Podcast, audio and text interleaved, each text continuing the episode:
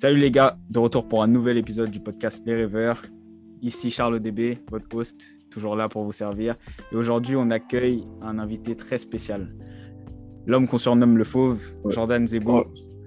Jordan, comment ça, ça va bah, Ça va bien et toi? Ça va, ça va, merci. Euh, Jordan, j'aime bien commencer les épisodes avec une anecdote sur comment j'ai connu l'invité. Et du coup, moi, je t'ai connu en regardant un peu tes réseaux sociaux et ton dernier fight au RS Fighting Championship, où tu as euh, magnifiquement cassé la cage sur un amené au sol avec, avec ton adversaire. Mais avant qu'on parle de, MMA et, de toi, de ton parcours, de ta carrière, est-ce que tu peux te présenter euh, pour les gens qui ne te connaîtraient pas? Donc euh, moi, je, je m'appelle Jordan Zebo, donc je suis combattant de MMA professionnel au MMA Factory. Ok. Euh, et du coup, là, j'ai 21 ans mhm. et je viens de Martinique. Et voilà, c'est ça. Ok, cool, cool. Du coup, euh, avant de commencer le MMA, j'imagine que, que tu as dû pratiquer pas, mal de sports. Est-ce que tu t'es tout de suite tourné vers les sports de combat ou tu as peut-être commencé avec autre chose comme le foot ou euh, le basket, je sais pas? Moi, enfin, en vrai, pour raconter tout, donc j'ai commencé les sports de combat avec mon père euh, chez moi.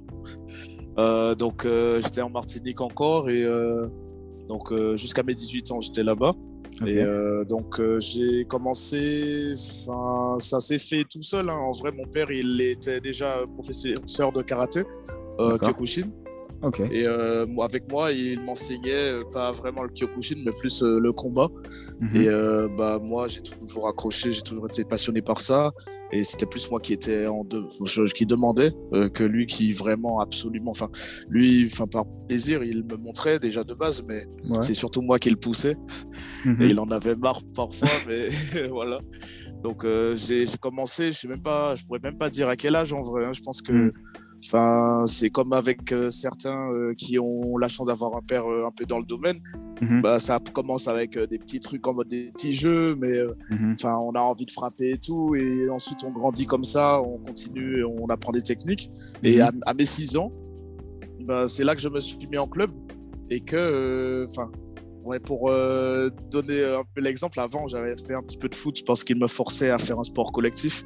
Mhm. Et moi, j'étais pas un, jeune qui était très à l'aise avec les gars de, enfin les gens de mon âge mhm. euh, quand j'étais en primaire ou avant.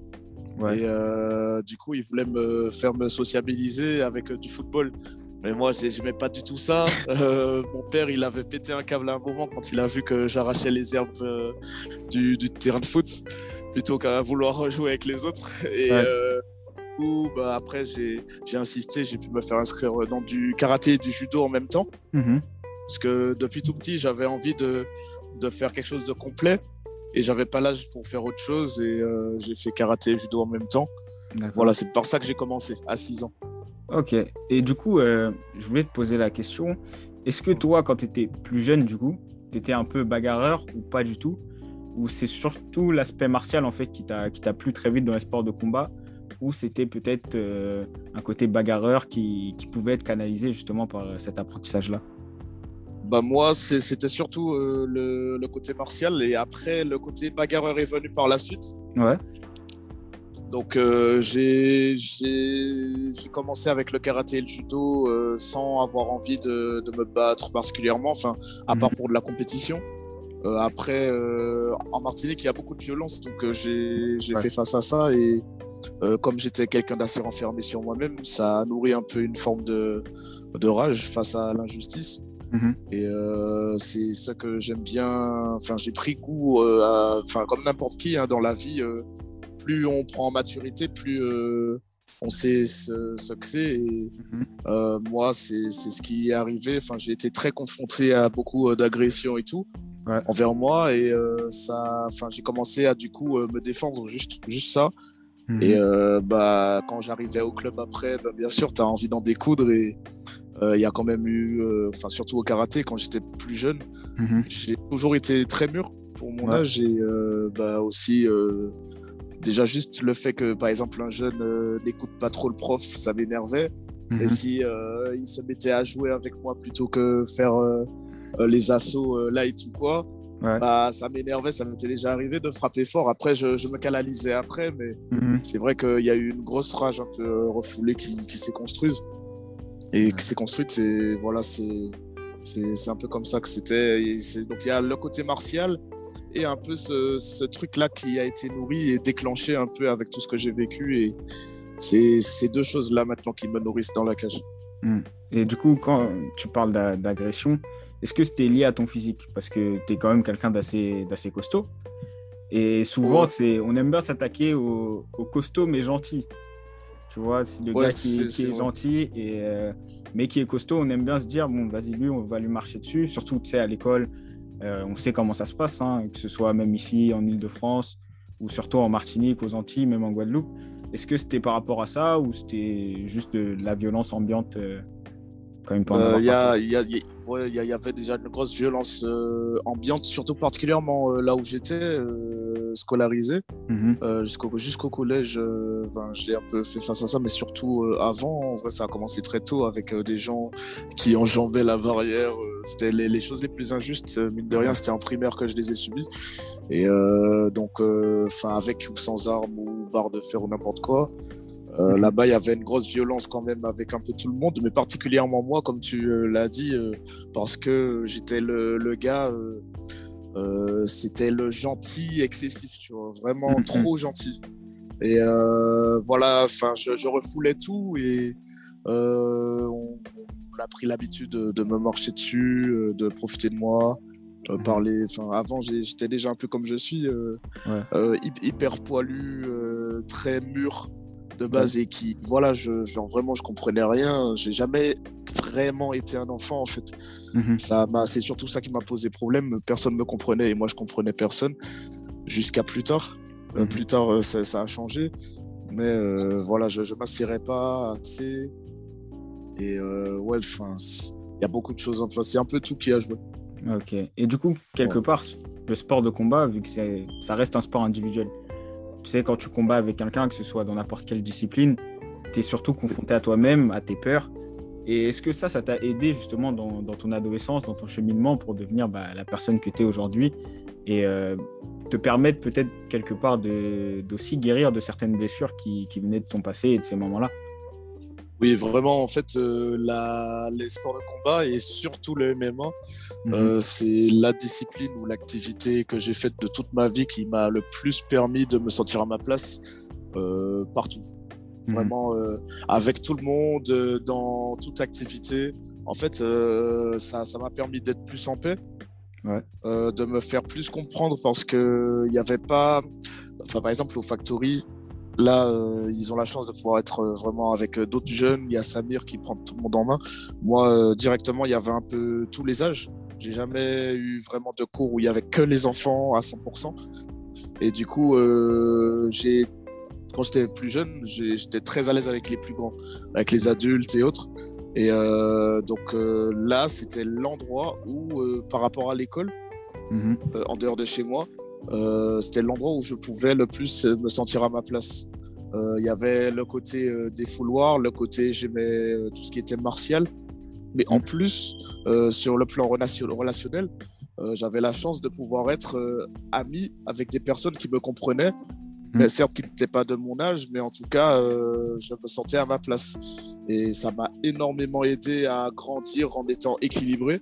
Mhm. Et enfin tout ce qui est nécessaire à, une bonne croissance à, un jeune qui a besoin de se sentir à sa place. D'accord. Et c'est super ce que tu dis, parce que ça, ça nous donne une belle transition en plus. Euh, j'aimerais te demander justement quand tu découvres euh, le MMA, à quel âge tu découvres ça et à quel moment tu te dis, ok, les gars, c'est ça que je veux faire? Bah en fait, je, je connaissais pas le MMA avant. Mhm.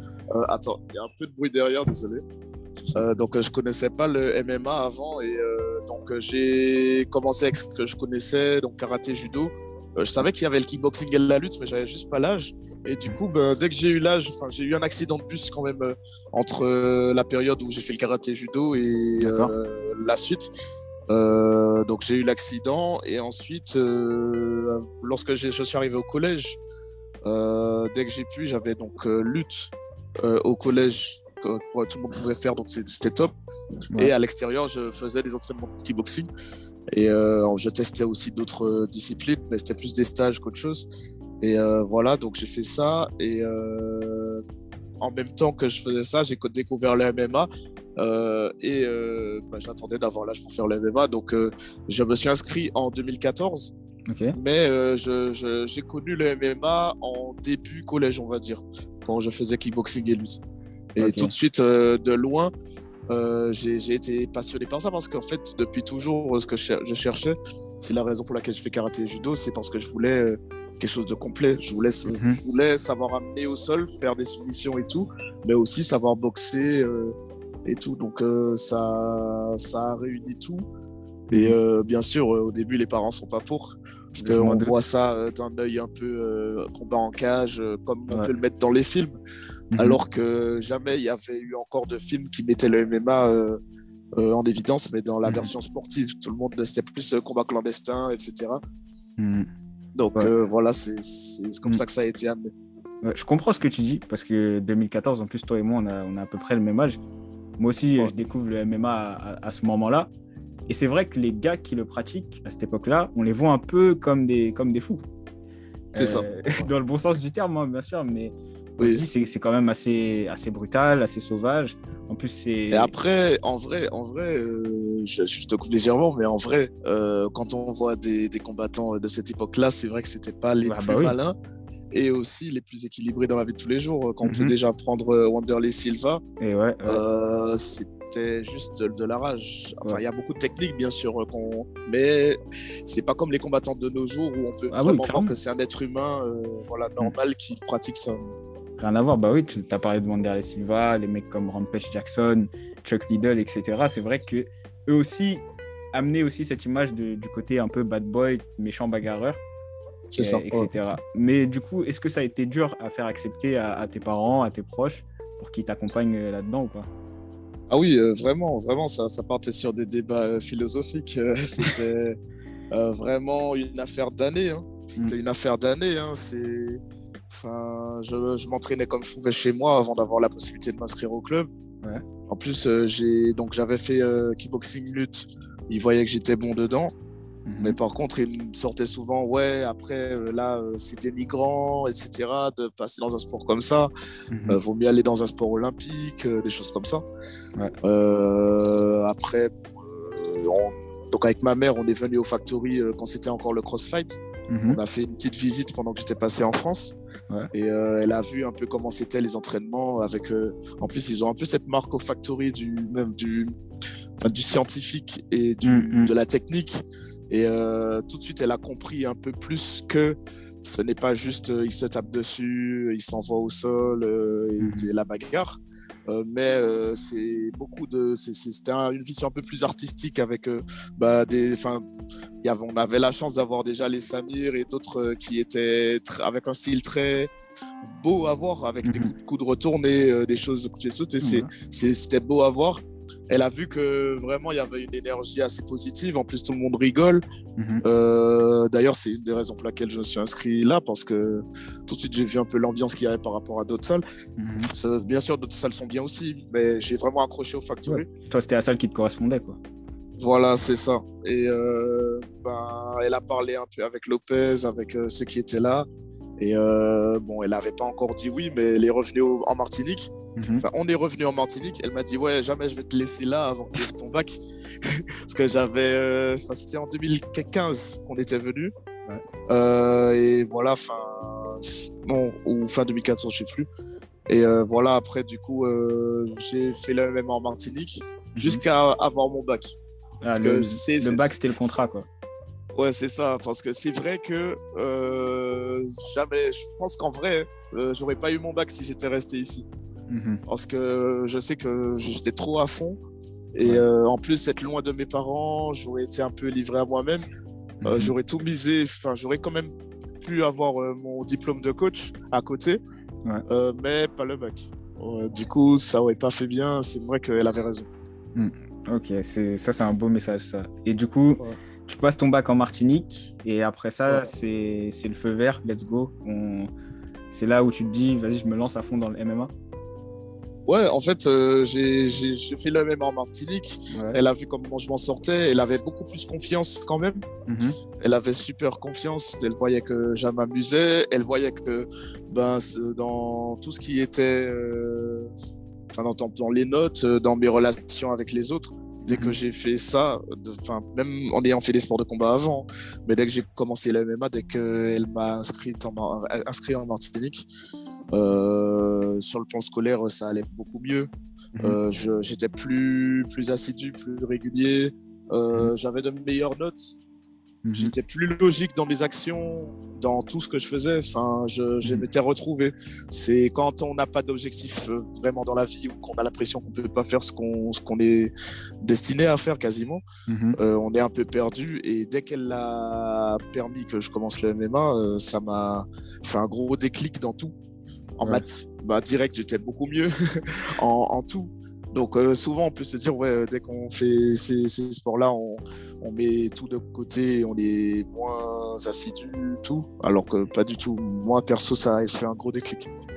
c'est super cool que tu dises ça parce que c'est quelque chose que je pense aussi, que je partage. Je pense que quand on trouve ce qu'on aime vraiment faire dans la vie, c'est là où tout s'aligne en fait. On commence à être vachement plus concentré, vachement plus dédié à ce qu'on fait et, tout se passe mieux. Du coup, je, je t'emboîte le pas. Et euh, à quel moment tu te dis, OK, là, je peux faire un truc dans le MMA À quel moment tu te dis que tu peux devenir professionnel? Bah, en vrai, euh, de, depuis avant de m'inscrire, en vrai. Ah ouais? Euh, avant de, avant de m'inscrire en MMA, enfin, en vrai, moi, j'ai toujours été un gros geek, en fait, un peu sur tout ce qui est MMA. Mhm. Je suis un addict à ça. Euh, j'ai toutes les émissions avec euh, euh, des quelconques conseils ou des intervenants, par exemple comme ce que, tu fais là. toutes les émissions avec dès que c'était lié au MMA, au sport de mhm. combat ou à la préparation physique ou autre, enfin tout ce qui va me permettre de me propulser vers mon, objectif. Mhm. Je, je, me gavais de ça nuit et jour je, m'entraînais euh, nuit et jour. Mhm. Même quand il y avait des cyclones en Martinique, euh, s'il y avait que dehors pour s'entraîner, je m'entraînais dehors. Donc euh, en vrai, depuis avant, depuis avant et dès que j'ai eu le club, mhm. ça a été un plus pour gagner en confiance. Mhm. Et à chaque fois, c'était ça. C'est comme tout le monde peut, peut le connaître un peu quand on s'inscrit. Il y a plusieurs déclics. Il y a le premier déclic où c'est dur et ensuite on continue quand même. Ensuite, le déclic technique où on comprend, on bute sur des choses et d'un coup, on sent qu'on est qu'on a trouvé un peu notre notre game. Mhm. Et ensuite, il y a le dernier déclic quand on est face au plus fort. Et ensuite, euh, malgré ça, on se rend compte que ah, on les a dépassés. Ben, mhm. en fait, euh, j'ai eu que des déclics en fait. Et depuis toujours un peu, j'ai senti que j'avais ça en moi un peu. Ah, c'est super, c'est super lourd que tu, que tu dises ça. Et du coup, euh, après ça, tu fais les mondiaux amateurs, c'est ça? Oui, donc euh, j'arrive au MMA Factory en 2018. Mhm. Et euh, en 2019, après avoir fait un an d'entraînement où on m'a mis assez vite avec les, professionnels, mhm. euh, j'ai morflé et j'ai fait quelques combats en amateur, mhm. en pancras et ensuite en MMA et ensuite j'ai fait championnat du monde en 2019. D'accord. Et comment, comment ça se passe ça, le championnat du monde? Comment toi tu l'as appréhendé? Est-ce que tu étais excité? Tu t'es dit, voilà, c'est bon, c'est maintenant, je monte dans la cage, dans une organisation qui, est, qui se rapproche vraiment de, ce qui se fait en professionnel, même si ça reste des, des mondiaux amateurs, mais c'est quand même encadré de manière professionnelle, de mon point de vue. Comment tu as abordé cet événement-là? Euh, j'étais euh, avec ma copine et genre euh, je lui dis ouais j'ai reçu un message on propose le championnat du monde. C'est ça s'est fait tellement sur un coup de tête comme ça elle me dit, tu vas faire combien Je dis oui, normal, et bien sûr. Et euh, ensuite, euh, c'est parti. Euh, j'étais à Rouen. Mhm. Et c'était un moment où c'était un week-end ou des petites vacances vite fait. Et je m'entraînais non-stop, bien sûr.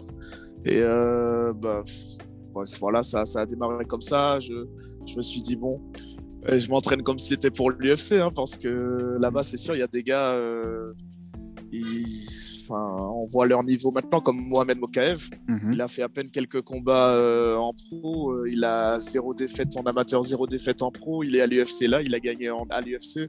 enfin, en un an. Enfin, c'est l'autre jour, il est sorti de Lima et il est déjà à l'UFC. Donc, ouais, c'est des gars euh, vraiment hyper forts et bah, j'avais pas de stress, Mhm. pas vraiment. Mais je me disais que tout se joue là. En fait, les choses sérieuses commencent. Ouais. Ça, c'est Voilà. bien ça. Et ça s'est enchaîné assez vite derrière. Déjà, tu fais troisième, donc quand même une belle performance. Ouais. Ouais, tu Ouais, fais donc je suis sorti troisième. Donc euh, face à des gars assez solides, euh, les, entrées- les, les étranglements qui passaient en France ne sont pas passés là-bas. Ouais. Et euh, bah, ça m'a forcé à les corriger encore plus, à les améliorer. Bien sûr. Et euh, bah, j'ai fait parler un peu tout mon, mon game que j'ai acquis jusqu'à enfin, depuis enfin, jusqu'à maintenant. Enfin, Mhm. donc voilà, ça, c'était vraiment la combativité. En fait, ça m'a fait voir que, euh, enfin, ça m'a fait avoir un deuxième déclic, comme je t'avais dit, quand on est face aux meilleurs. Mhm. Et euh, on, on découvre un peu plus notre. euh, enfin, moi, j'ai découvert un peu plus ma façon de combattre là-bas. Mhm. Euh, et pour tous les combats que j'ai eu après, je les ai abordés de manière plus mature. Mhm. Et bah, ça ça m'a apporté plus de maturité dans mon jeu et une autre motivation quand Mhm. on a déjà touché euh, à ce qui est, euh, par exemple, quand on voit écrit UFC sur la cage parce qu'ils sont en collaboration avec eux et tout, et qu'on sait que le monde entier nous regarde, ça, Mhm. ça fait toucher à, à ce qu'on veut. Ouais, et bah, du coup, euh, on, est, on se sent proche de ça et ça ça m'a encore plus motivé. J'étais déjà hyper motivé depuis toujours, mais mhm. là, Ça rajoute. ça ouais, rajoute de l'huile à ton moteur. Et C'est ouais, ça. Comme tu as dit, c'est bien d'aller dans ce genre d'environnement pour te frotter au meilleur et c'est comme ça qu'on progresse. Tu vois, si tu étais plutôt resté sur la scène locale et que tu aurais battu tout le monde, ça aurait été très bien aussi, mais tu n'aurais peut-être pas été là où tu es aujourd'hui ou progressé de la, de la même façon. Et euh, du coup, après, tu passes chez les pros, tu fais ton premier combat à l'EMC, c'est ça? Ouais, tu t'imposes par, euh, par soumission.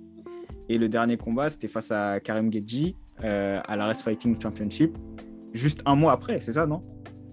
Ouais, c'est ça. Donc euh, après avoir fait d'autres combats euh, en Ukraine, en Angleterre, enfin un peu partout, après Mhm. les championnats du monde, bah là je suis passé en pro et euh, bah c'est allé très vite. J'ai fait l'EMC, euh, une organisation euh, où il y a des gars assez balèzes.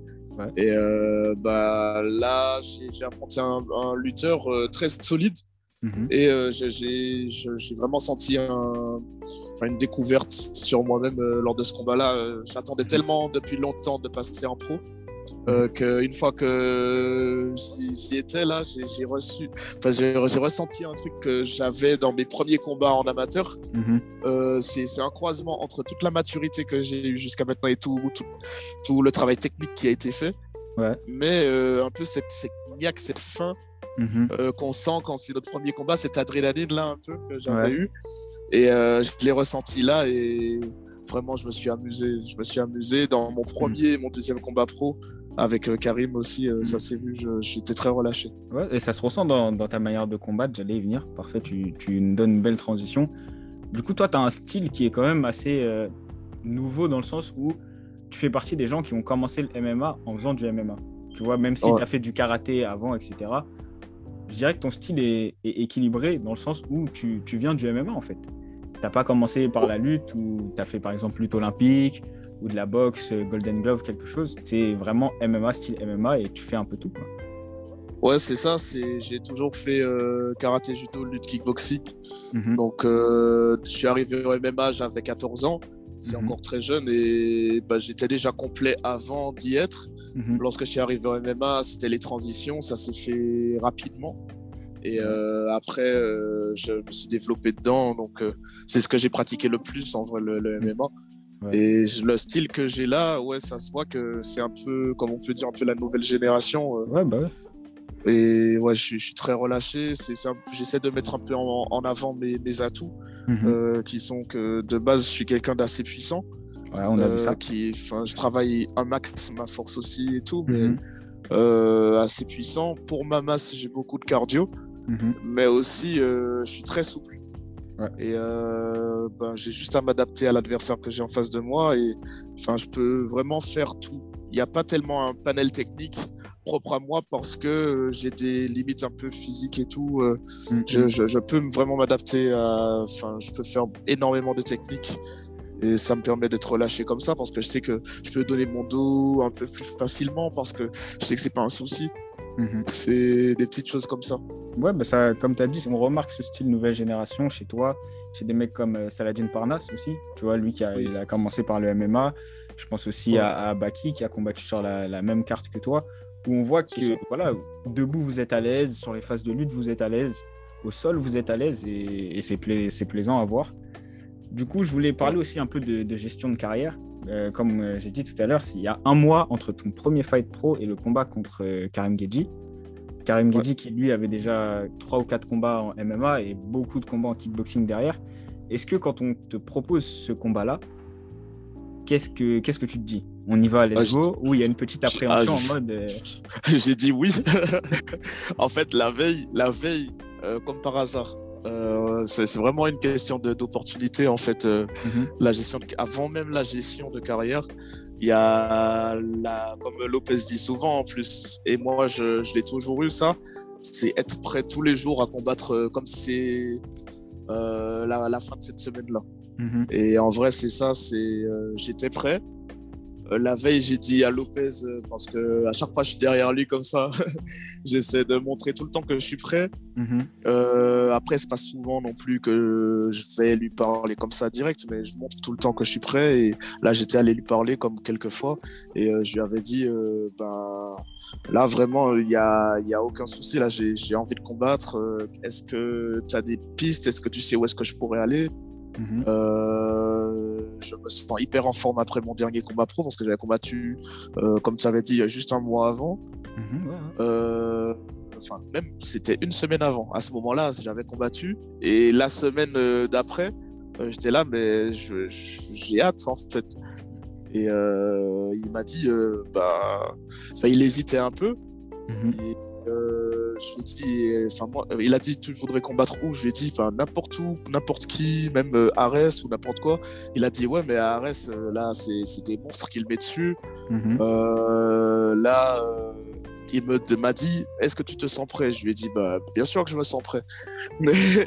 Et il a dit ouais, tu tu, là, quand tu tournes avec les meilleurs ici au sparring, tu le mhm. sens comment? J'ai dit que ben, je me sens bien. Après, moi, je me connais. Euh, tout, il a commencé à me couper. Il a dit Ouais, mais t'as bien vu, c'est, tu sens qu'il y a un niveau. Moi, je lui ai dit Mais non, c'est même pas ça. C'est que moi, je me connais. Mhm. Quand je tourne en sparring, je tourne. Enfin, je suis pas un gars qui va facilement faire des sparring euh, où on va frapper dur ou quoi. Mhm. Ou bien, même parfois, je, j'ai eu l'habitude de m'entraîner de manière à apprendre. Et j'ai du mal à faire vraiment les sparring où on m'apprend à gagner. Après, je peux faire, si on me dit, genre, euh, vas-y et tu fais ce sparring-là, genre, euh, si tu gagnes pas ce sparring-là, tu vas pas à l'UFC. Mais bien sûr que je vais y aller. mais c'est jamais arrivé. Ouais, tu t'as jamais arrivé. As été habitué à t'entraîner de, de, manière souple, euh, l'apprentissage. C'est ça, exactement. Et en fait, moi, franchement, sans mentir, hein, ben, je sais pas combien d'auditeurs tu as, mais franchement, à toute la France ou au monde entier, je peux le dire, je me fais démolir en sparring. Enfin, ça dépend avec qui, bien sûr. Euh, mais il y a des moments où euh, j'ai l'impression de servir de serpillère mais je sais très bien que ça n'a rien à voir avec ce que je fais en combat. Et en fait, c'est ce que je lui ai dit, enfin, je lui ai dit un peu en mode rapidement, je lui ai dit, ben, je sais que je perds en sparring. Il m'a dit, ouais, par exemple, euh, regarde Wissam, jamais je vais te mettre comme, contre un gars comme, comme Wissam. Et je lui ai dit, mais il n'y a pas de souci. Enfin, moi, je, enfin, je respecte tout le monde, bien sûr, mais mmh. j'ai pas peur d'affronter qui que ce soit parce que je sais que je suis complètement différent en combat. Et il m'a dit, ok, c'est bien beau de dire ça, mais il faut que j'ai des éléments solides pour pouvoir t'envoyer contre des gars forts. Et je lui ai dit, ouais, c'est, je comprends totalement, hein, je comprends totalement. Après, il faut juste me donner l'occasion pour que je puisse montrer. Mhm. Et le lendemain, euh, il m'a téléphoné, j'étais dans le RER. E et il me dit, ouais, euh, il y n'y a plus d'adversaire pour Karim Gadji, est-ce que tu veux combattre? Et là, tu as dit, oui. oui, direct. direct. Mais bien sûr. Et, j'avais aucune pression. Aucune pression. Et je me suis entraîné spécifiquement pour Karim. Mhm. Après, euh, moi, je m'entraîne tout le temps, tout le temps, tout le temps. J'ai jamais de vacances en soi. Mhm. Euh, je suis arrivé en 2018 ici, mhm. après avoir fait euh, le championnat de Martinique de kickboxing. Et ben, j'ai même pas eu de vraies vacances, j'ai juste une semaine off. Mais sinon, depuis que je suis ici en 2018, j'ai jamais pris de vacances. Genre, vraiment, on m'appelle, on me dit la semaine prochaine tu combats, c'est toujours oui. T'es prêt. Et bah, j'ai toujours été comme ça et j'espère toujours être comme ça. Et voilà, là, c'était le cas encore. Et je me suis préparé pour Karim. Quelques semaines avaient suffi. il y a des gens qui appellent ça un short notice. Moi, perso, quand j'ai plus de deux semaines pour me préparer, mmh, j'appelle pas ça un short notice du tout. C'est juste, pour moi, c'est normal. Et il y avait un coach de basket qui disait ça. Il s'appelle Sébastien Sacco. Et euh, en fait, il faut toujours s'entraîner à être prêt. Sois prêt, comme ça, le, jour où on t'appelle, en fait, tu n'as pas besoin de, de te préparer. Ok, bien sûr, tu dois t'ajuster pour ton adversaire, regarder un peu ce qu'il fait, travailler un game plan, ça c'est normal. Mais en termes de conditions physiques, si tu te tiens toujours prêt, le jour J, tu es prêt. Et, euh, et c'est mais c'est une superbe histoire. Merci pour cette anecdote. Euh, je pense que les auditeurs vont kiffer. Et du coup, en fait, c'est comme ça que ça se fait. Et toi, ça t'a fait quoi, en fait, de, de combattre voilà, dans cette grosse organisation? À Paris, euh, devant ta copine je... et peut-être ta famille aussi est-ce que tu avais une émotion particulière ou tu étais juste excité de voilà, pouvoir montrer ce que, ce que le fauve est capable de faire? J'avais hâte, en fait, euh, j'avais vraiment hâte d'être face à énormément de monde. Mhm. Parce qu'en vrai, euh, il y a énormément de monde qui me connaissent, mais en même temps, énormément de monde qui se disent ouais, c'est le petit jeune, tu vois. Et euh, vraiment, beaucoup de gens me voyaient perdant pour ce combat-là. Mhm. Mais j'avais hâte de créer la surprise, hâte de montrer ce dont j'étais capable. Et plus il y a de monde pour voir, plus il y a de monde là, plus j'étais content. Et euh, bah, c'était le cas. Hein. Je suis arrivé. Enfin, j'étais, c'était le paradis. Je me suis dit, waouh, enfin, c'est une plus grande salle. Il y a plus de, de, spectateurs que pour euh, le MC. Mhm. Ouais, ouais. Euh, le MC, c'était en. Wow, c'était où encore? Wow, J'ai oublié. En Allemagne. C'était en Allemagne et euh, ben là, c'était enfin sur l'UFC Fight Pass. Là, avec Ares sur l'UFC mhm. Fight Pass, une grande salle, beaucoup de Français. Ouais. Euh, je me suis dit, waouh, c'est le moment. Ouais, le moment pour montrer que. Et t'as pas déçu parce que t'as as donné une belle performance. D'ailleurs, t'as as même réussi à casser la cage euh, sur un takedown, comme on disait au début. Et euh, est-ce que tu as l'impression de, de t'être mis voilà, sur la map du, du, MMA français grâce à cette performance? Est-ce que tu as des retours depuis, depuis ce que tu as fait euh, Des gens qui, qui viennent t'envoyer des messages, que ce soit même des coachs ou d'autres combattants pour te dire on a vu ce que tu as fait, bravo, euh, bravo chef, quoi, belle performance. Ah oui, ouais, il y a vraiment des, des milliers de personnes qui m'envoient des messages. J'essaie de répondre, j'essaie de trier un peu, enfin j'essaie de aléatoirement prendre des choses, mais ouais, il y a beaucoup de personnes, mais c'est top. Franchement, c'est top. Euh, enfin, on peut euh, voir que, que j'existe et puis euh, que bah, on peut compter sur moi pour n'importe quelle, quelle personne à affronter. En, en France, je, comme je l'ai dit après le combat, ça peut être contre n'importe qui. Mm-hmm. je sais bien qu'il y a plein de gars hyper forts, mm, mais j'ai pas peur qu'on me mette contre n'importe qui. Je sais que euh, je pourrais saisir ma chance avec n'importe qui. Ouais. Et ça, c'est cool à entendre parce qu'en plus, il y, a une belle. Euh, il y a de beaux bonhommes à, 77 kilos à Arès. Donc, euh, je pense qu'il y a pas mal, pas mal de trucs à faire. Et du coup, pour toi, la, suite, ce serait quoi? Qu'est-ce que tu que aimerais si, si, on peut se projeter? Par exemple, combattre encore cette année Combien de fois? Quelle organisation tu peux viser à terme ou... Ah. Franchement, si je pouvais combattre toutes les semaines, toutes les semaines, c'est beaucoup quand même.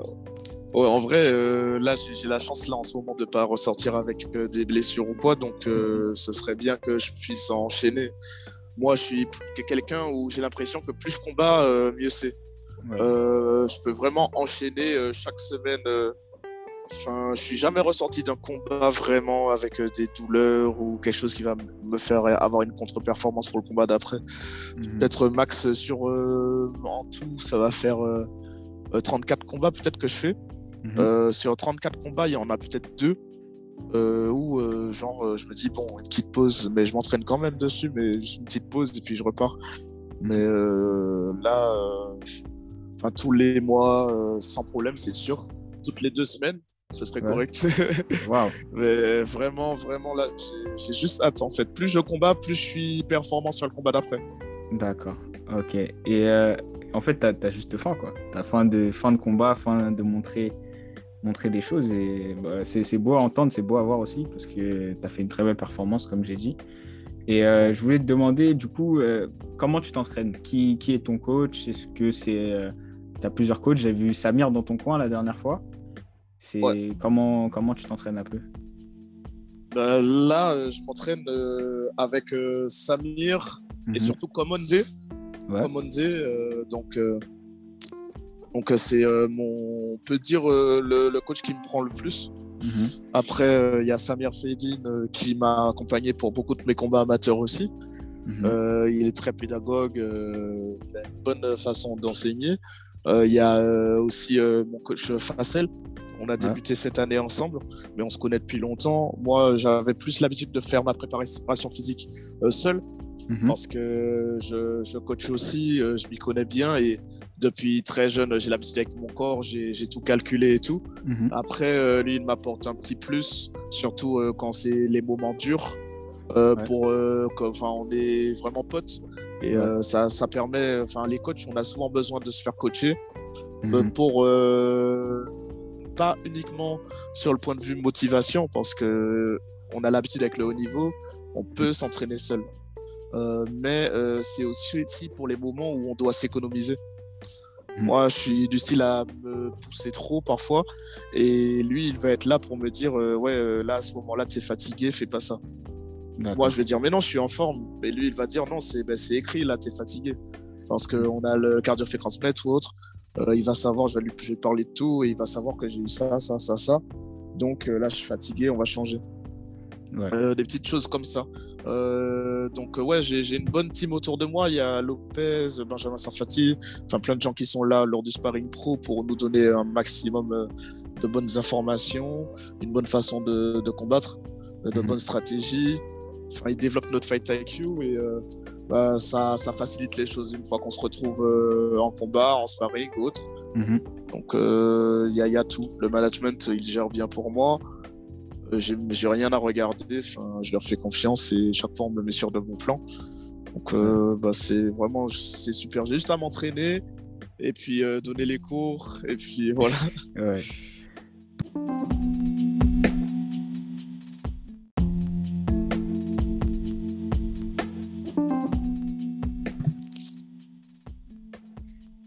Du coup, comme tu as dit, c'est super important en fait d'être entouré par, par des coachs. Même si toi-même, tes coachs, c'est très énergivore. Ça prend beaucoup d'énergie en fait de se coacher soi-même, surtout pour sa propre performance. Donc c'est bien d'avoir le, regard d'autres personnes, d'être entouré. Et c'est Nicolas Haute qui me disait ça la dernière fois euh, sur le podcast, qu'un coach ne peut, pas, ne peut pas coacher. Ah, ça, ça, ça a coupé, désolé. Ah, tu m'entends là? Ouais, là, je t'entends bien. Ouais, tu nous parlais de, de la performance et le fait d'être entouré de d'autres coachs qui, qui, peuvent te conseiller, qui peuvent t'apporter des choses. Parce que toi-même, même si tu es coach, tu peux pas te coacher toi-même ou ça va te demander beaucoup, beaucoup d'énergie et de la concentration qui, que tu pourras pas mettre justement sur ta performance à toi. Et euh, d'où le fait, l'importance d'être euh, d'être conseillé par d'autres. L'autre point que je voulais aborder avec toi, euh, c'est les réseaux sociaux. Tu es vachement présent sur les réseaux sociaux, que ce soit euh, YouTube, euh, Instagram. Il y a TikTok, ouais, TikTok Twitter. Une petite, communauté autour de toi. Et je voulais savoir si ça, c'est important pour toi d'interagir avec les gens, d'échanger avec eux et de, en temps réel. quoi. Oui, c'est hyper important. En vrai, déjà, en, premier temps, les réseaux sociaux, mhm. c'était vraiment un but professionnel. Euh, que je les ai euh, pris. C'est ça. Enfin, moi de base, euh, j'étais assez loin de ça. par exemple, j'étais pas du style à être souvent sur mon portable quand j'étais à l'école ou quoi. Mais depuis que j'ai vu que c'était important et je l'ai su assez tôt, donc c'est bien.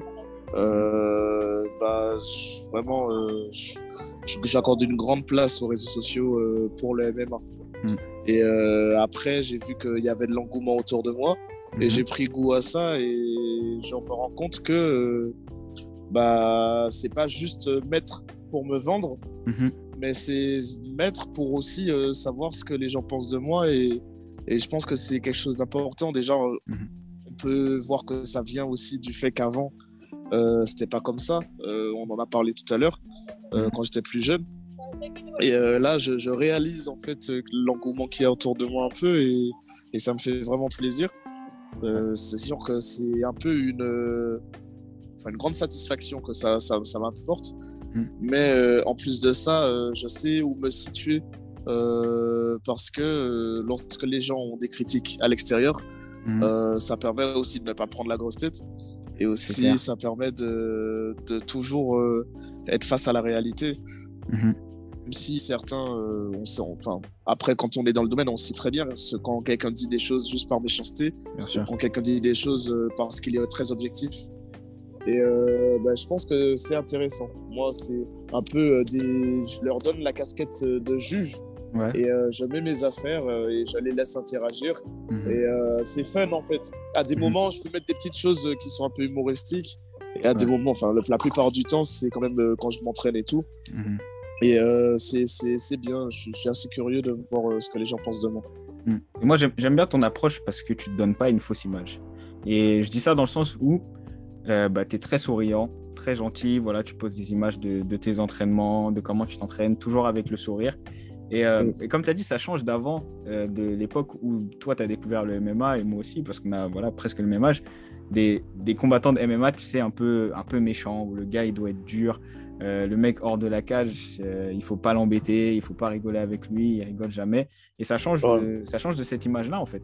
Et, euh, ça montre que bah, dans la vie de tous les jours, tu peux être un mec hyper sympa. Et ça veut pas dire que dans la cage, bah, tu fais pas ce qu'il y a à faire quand il faut le faire. Ouais, c'est ça. C'est, je montre que je suis humain, en fait. C'est que, bah, c'est, enfin, j'aime bien être à, avoir de la proximité avec les autres parce que ça montre aussi que n'importe qui peut être à ma place à partir du moment où on fait le travail. Mhm. Et euh, bah, j'aime bien ça, c'est motivant pour les autres. Il euh, y en a beaucoup qui me posent des questions aussi et tout. Ça, enfin, quand, quand, je peux, ça fait plaisir d'y répondre. Mhm. Euh, mais voilà, j'aime bien un peu ce, cette image que ça donne de, de personnes accessibles parce que c'est ce que je suis en plus.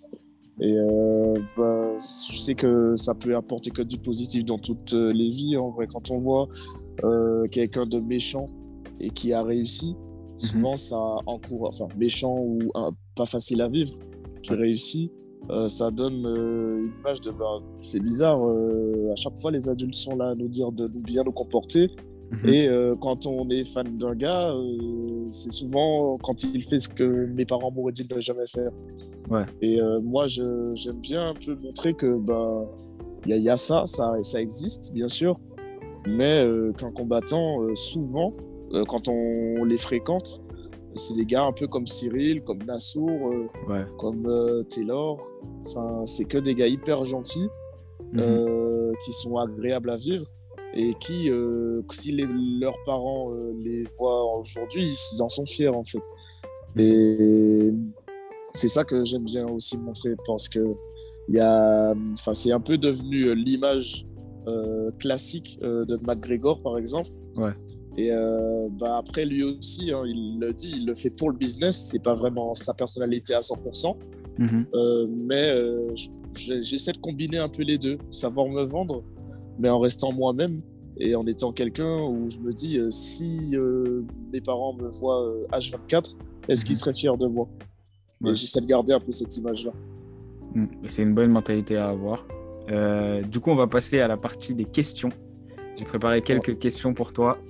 Je vais te demander d'être le plus honnête possible et de ne pas essayer d'esquiver les questions euh, comme certains de, nos que, de nos invités ont pu le faire.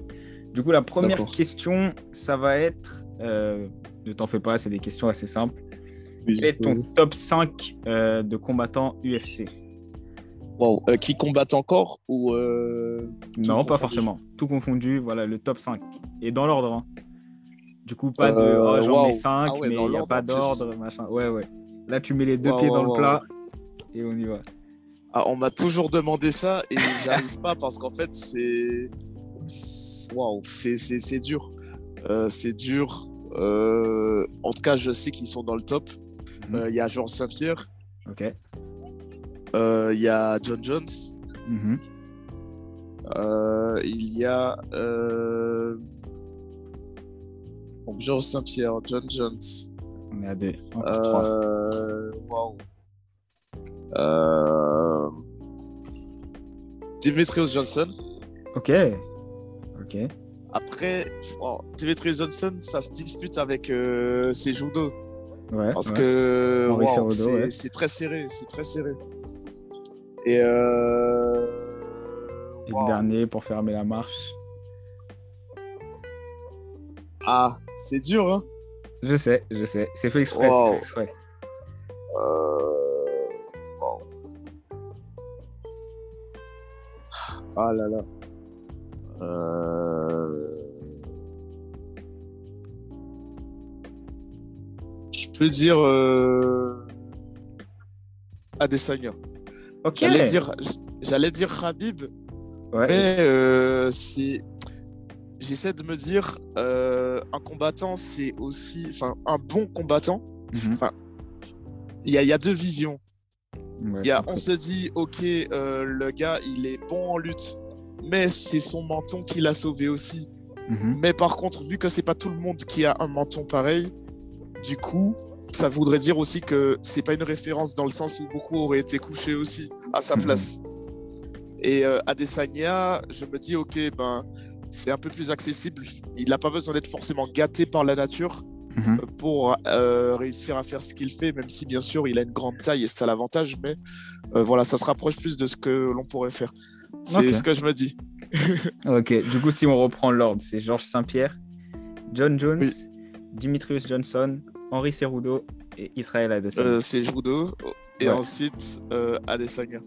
Ok. Et par contre, l'ordre, l'ordre, franchement, il n'y a pas d'ordre. Là, c'est je les mais c'est mon top 5. C'est mon top Ok. 5. on, re- on respecte ça. Tu t'es, tu t'es mouillé, c'est, c'est déjà ça. Ok. Ouais. euh, du coup, euh, quel est le, le combat qui, toi, t'a le plus marqué? Si tu devais. si- Euh. voilà, quelqu'un qui connaît pas le MMA, tu, tu veux lui présenter et tu dois lui. T'as qu'un combat. Voilà, t'as qu'un combat à lui montrer. Ce serait quel combat? Wow. Euh... wow, wow, wow. Ah, j'ai pas deux options. Allez, vas-y. Je t'en laisse deux. Deux max. Voilà, deux, Euh, deux max. Donc, euh, je sais pas c'était contre qui, mais euh, quelque chose qui peut bien exprimer le MMA dans sa globalité, je Mhm. dirais que c'est un combat qui avait eu entre Teddy, G- Teddy Dillashaw t'es dit, et ouais. je sais pas, enfin TJ Dillashaw euh, contre ah ouais, je, je crois que c'était euh, Cody Garbrandt. Ok.